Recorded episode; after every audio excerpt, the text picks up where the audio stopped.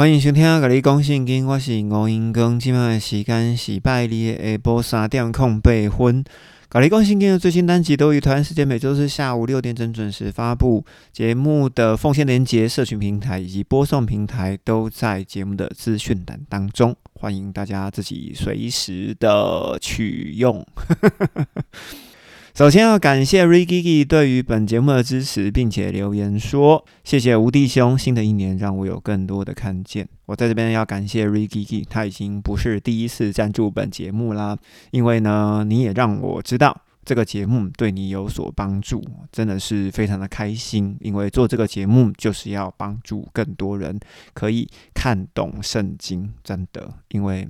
以前我在教会里面听牧师在讲道，说真的，我都不知道到底在讲什么。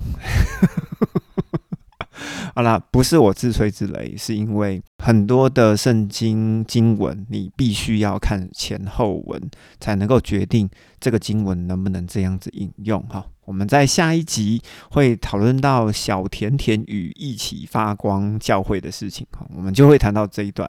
在这里还是要非常感谢 Ricky 对于本节目的支持，另外呢，也要对 Ian 感谢，好感谢他也是继续的对本节目的支持。他说我是个睡眠品质比较不好的人，他也承认哈，他就是睡前会听这个节目的人哈，太棒了，我的节目真的是助眠神器，而且呢，Ian 也会反复的听。对于这个节目的全然摆上，深深的感佩，也相信在其中有许多的冷暖自知的艰辛啊！因为信心的功课并不容易，愿上帝坚立我手中所做的工作啊！真的，我觉得信心的功课其实真的是很不容易啊！因为有时候，嗯，有些人真的不了解我为什么要这样做，但是没有关系。啊，我相信有人懂就好了啊。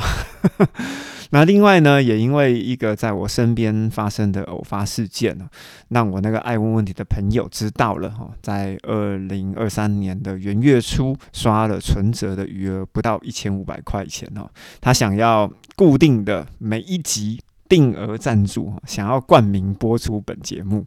我想说，嗯。嗯，让我去了解一下行情哈。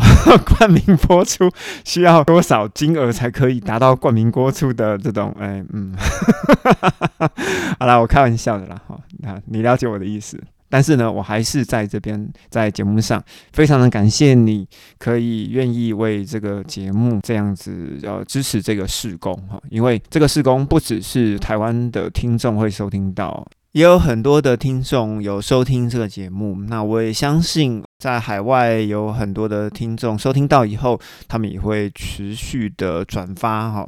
在最近，我有一个 Facebook 的意外的一个朋友哈，被加了进来，他是一个马来西亚华人，应该是吧？就莫名其妙加我为好友哈。通常要把我加为好友，而且是我不认识的人，通常我都是直接删除。他后来发现我没有加他，他后来就发一个私讯给我。原来他听了我马可福音的节目，觉得说让他对于圣经的了解有豁然开朗的感觉，他就觉得说他一定要加我。那我就说好吧，那既然你有介绍了，那我觉得应该就可以加了，就把他加一下。所以呢，呃，不要随便加我朋友哈，因为呢，我通常都会不认识的直接删除。OK，好。那我记得呢，上一次存款余额呢，大概在五十块钱以下哈，应该是在二零一七、二零一八年那几年，在就读神学院的先修班的时候，一面开车到另外一个地方去上课的时候，常常在车上就问说：“哎，我怎么会搞到存款剩下五十块以下呢？” 很好。我觉得这次上帝又不知道想要做什么事情了，好，就让我们继续看下去。那呃，为何要开始做这个节目？哈，我们可以从另外一个例子来说明。最近我在写自传，其中写到二十岁的时候，透过我生命中的贵人，哈，有一位郑小姐的手上拿到一本家庭心理学的书，哈，叫做《热锅上的家庭》。于是我就展开了为期二十年的家庭寻根之旅哦，把我爸爸妈妈、兄弟姐妹，还有祖父祖母、外公外婆、曾祖父曾祖母的故事，通通挖出来。因为我只是想要了解我为何今天会这个样子。而且呢，我经过了解了以后，我就可以谅解爸妈小时候为什么是这样子对待我，我也可以了解我自己为什么今天是用这个态度在面对我的生命。那也了解我自己是怎么组成的。而信仰对我而言，其实也是一样的。为何爸妈是信基督教，我就要信基督教呢？为何牧师在教会里面讲着我听不懂的道理，然后我还要听呢？为什么礼拜日我就要做礼拜，不能出去玩呢？为什么我到教会来，我就要当义工，而且还要十一奉献呢？这样子是不是人财两失啊？为什么我要孝敬父母？好，但是其实我们要知道，实践里面的“孝敬”这两个字哦，其实按照原文的翻译，应该改为“尊荣”。我觉得用“尊荣”这两字哈，就是心里面打从心里面的尊荣，这样子比较适合实践里面的第五诫。这才是比较适合的方式，因为之前的节目我有提过“子游问孝”嘛，哈，大家可以自己 Google 查一下。其实孔子都知道的道理，我相信圣经里面不可能不知道了，哈，这是一样的道理，哈，“子游问孝”，大家可以 Google 去查一下这四个字。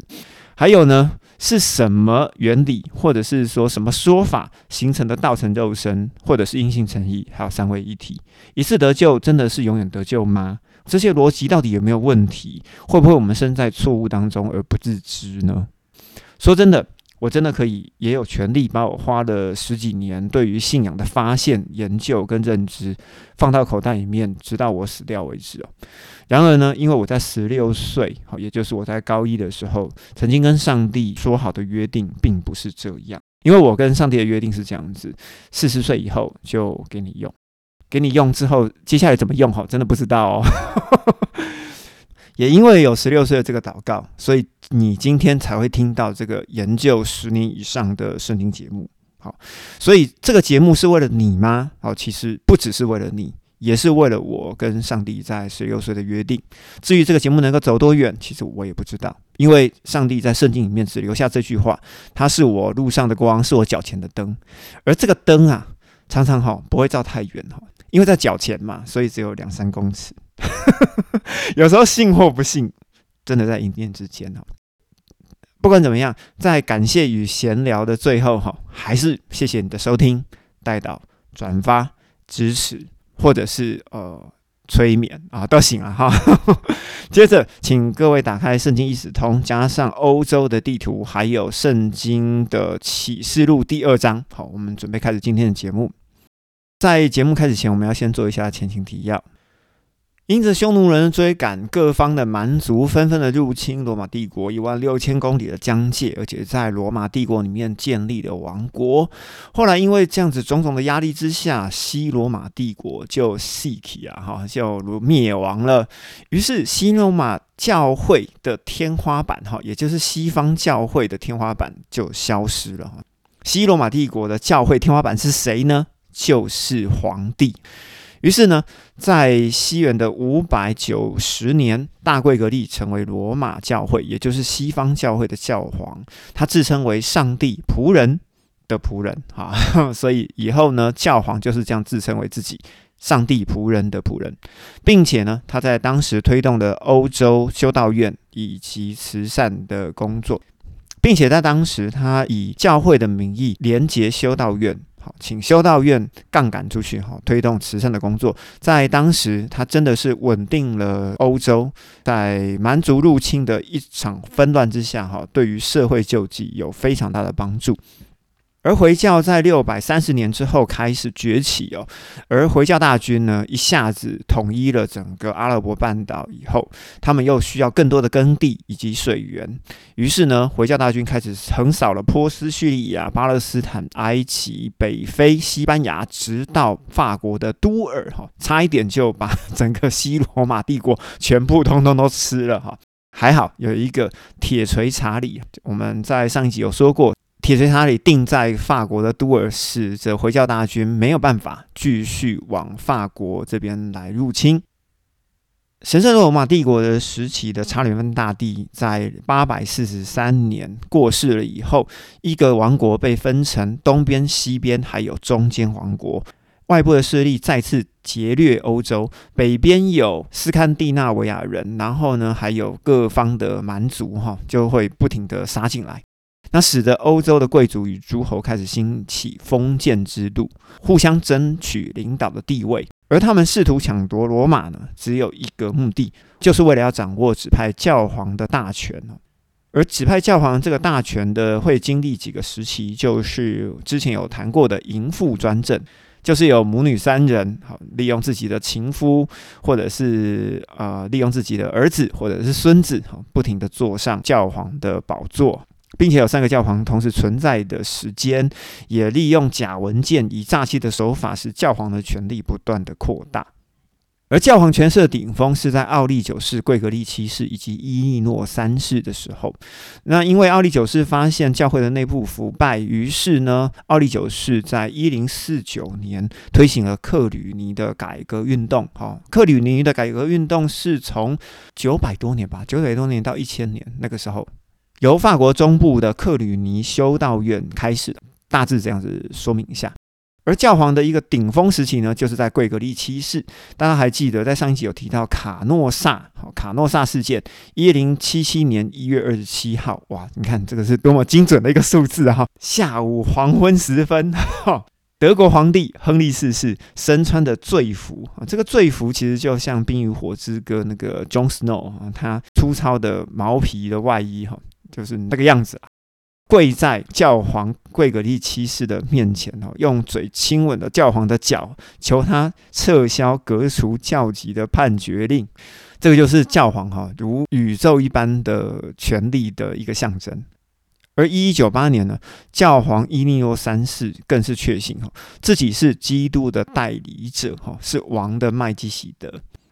因为十字军东征，使得西方教会可以透过东方的文件重新读取圣经的原文、初代教父的文献，好，并且呢，学习希腊的文学以及哲学，整个欧洲的民智就开放了哈，并且打破了封建的制度。在一二九四年，好，透过教皇波尼法修八世以及法国美男子菲利四世的一战。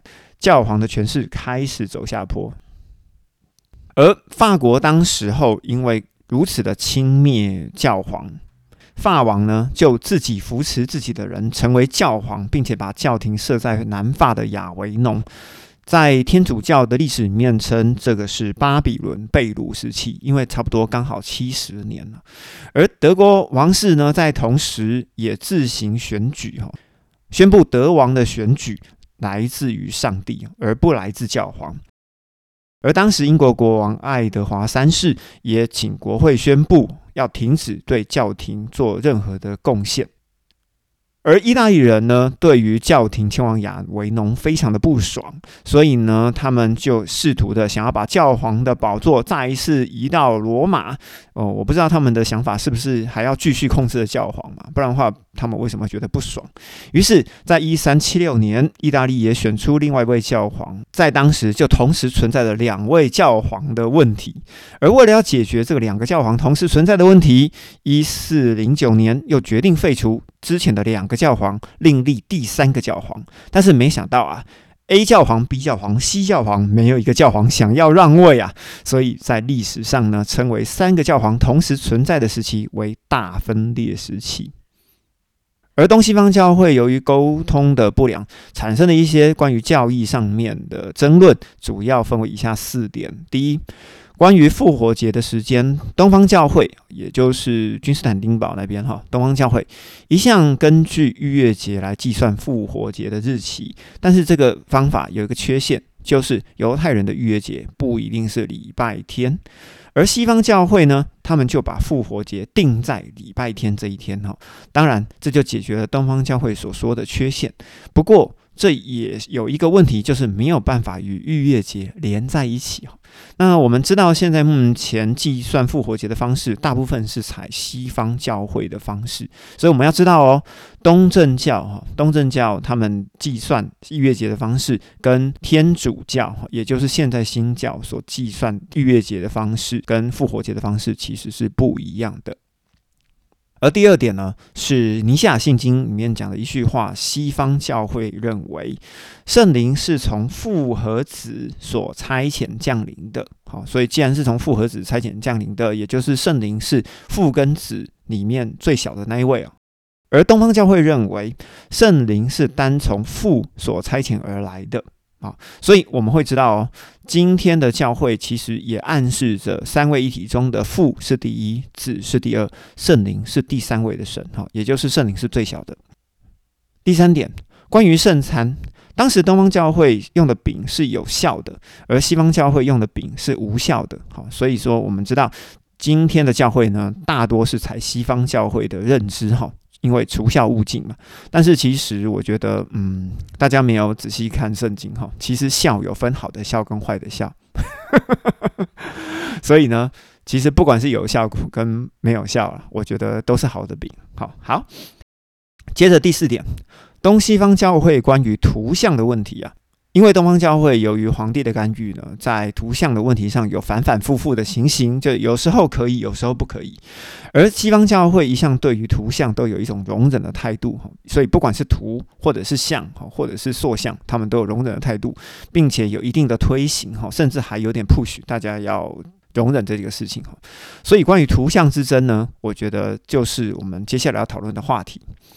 图像呢，就是一些图画或者一些象征性的物件，例如说是呃，在画里面画了十字架，或者是耶稣圣心图啊，这个你大概应该有看过哈。从电影或者电视节目里面，我们会看到这些耶稣圣心图的这种图像在里面。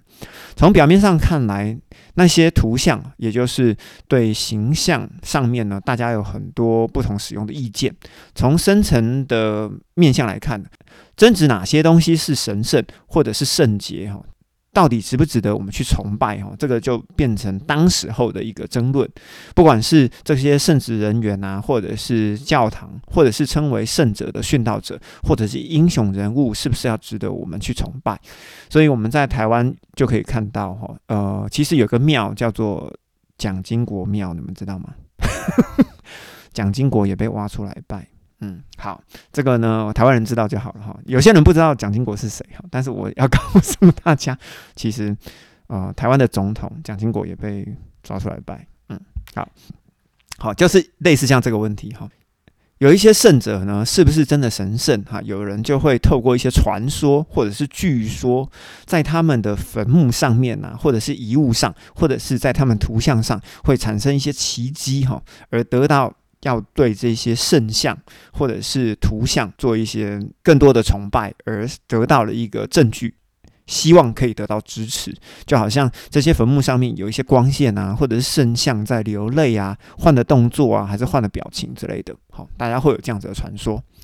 而到了七世纪初，哈，也就是跟回教兴起的同时。帝国有许多的城市都有一个或一个以上的当地的圣者，这种东西就叫做城市守护神啊。OK，他们的图像就会受到敬重，哦，因为他是这个城市的守护神嘛，哈。他们认为这些圣者，哦，这些城市守护神、当地的圣者，他们的带导跟保佑具有特殊的能力。像这种现象泛滥，可以归因第六世纪所引起的教会和帝国政府的鼓励啊，因为大家鼓励嘛，所以才会有这样子的敬拜模式。再加上士美拿的逼迫时期，殉道者的纪念仪式，好，大家还记得吗？好，可以回想一下，我在士美拿时期，其实我有讲过，因为有许多的殉道者。周遭的信徒就会收集殉道者的遗骨或者是遗物，好，每一年定一个日子，也就是这个殉道者的过世的日子来纪念，好，当做是一个仪式。那这个仪式纪念、纪念、纪念到最后呢，就会变成一个膜拜行为。所以斯美拿时期的这个这种习俗啦，哈，这种纪念的仪式进入了推亚推拉时期，它变成一种异教的敬拜模式，好，是这样子。然而呢？大部分的普通信徒因为不能分辨到底是圣物与圣者以及他们的精神呢，很容易就去崇拜当地独有的神龛跟人物。这样子呢，一来他们就流于偶像的崇拜，哈，就好像真的是在求神问佛的那种感觉。而主教会议在七百五十四年的君士坦丁堡召开的，认为所有的圣像跟行为呢都是偶像崇拜，于是所有的圣像应该要毁灭，哈，应该把它销毁。而君士坦丁堡周围的地区的圣像的拥护者呢，哦，通通都被开除教籍哈，然后放逐。你看那个时候是很夸张的哈，就是呃，不是自己人哈，就是外人，通通都要切割。破坏圣像的人，希望用传统的基督教象征，例如十字架，圣经以及圣餐中的饼跟酒来代替宗教的图像，只有这些物体才可以被称为神圣。可是其实想一想哈，应该也是不对了哈，应该也是不对了。哎，好，我们继续往下讲哈。而为了图像派的立场辩护的声音，其实来自于阿拉伯控制底下巴勒斯坦的一个修道院里面。这个人叫做约翰曼索，又有人称是大马色的约翰。他认为图像永远不能和他所代表的人物同时，他只是人物的仿制品。哎，说的很好。但是呢，看见的图像能使我们记起原来的人物。哎，你看他又回马枪回来了，这种说法。很坏，而破坏圣像的人呢，否认任何图像能够代表真正的耶稣基督。事实上呢，也否认了道成肉身的可能性。哎，我觉得这句话呃，这个大马士的约翰讲的不是很好。好，好，我们继续往下讲。虽然崇拜图像不对。基督的图像呢，却能教导和帮助教徒敬拜真正的基督。我们应该要尊敬圣经，尊敬实价的态度，并且呢，要尊重图像。于是，在七百八十七年第七次大公会议在尼西亚召开的时候，谴责了整个破坏图像的运动，并且肯定了大马色的约翰所采取的立场。其实，我不喜欢这个大马色约翰他采取的立场了。为什么？因为呢，我觉得他在话题的前面，他是讲图像永远不能代表人物的同质嘛，好，因为它只是人物的仿制品，没有错。可是呢，他又把它绕回来，好讲说破坏圣像，认为否定任何的图像，也等同否认了道成肉身的可能性啊，这也不是什么可能性啊，因为。本来就是道成肉身，那这个为什么要讲可能性呢？所以大马色的约翰他是怀疑这个事情嘛？好，我也不知道。所以呢，我觉得你是不是觉得今天教会中的十字架、圣经、跟饼、跟酒、跟耶稣像能够代表真正的信仰呢？好，请你自己决定，好，自己想一想。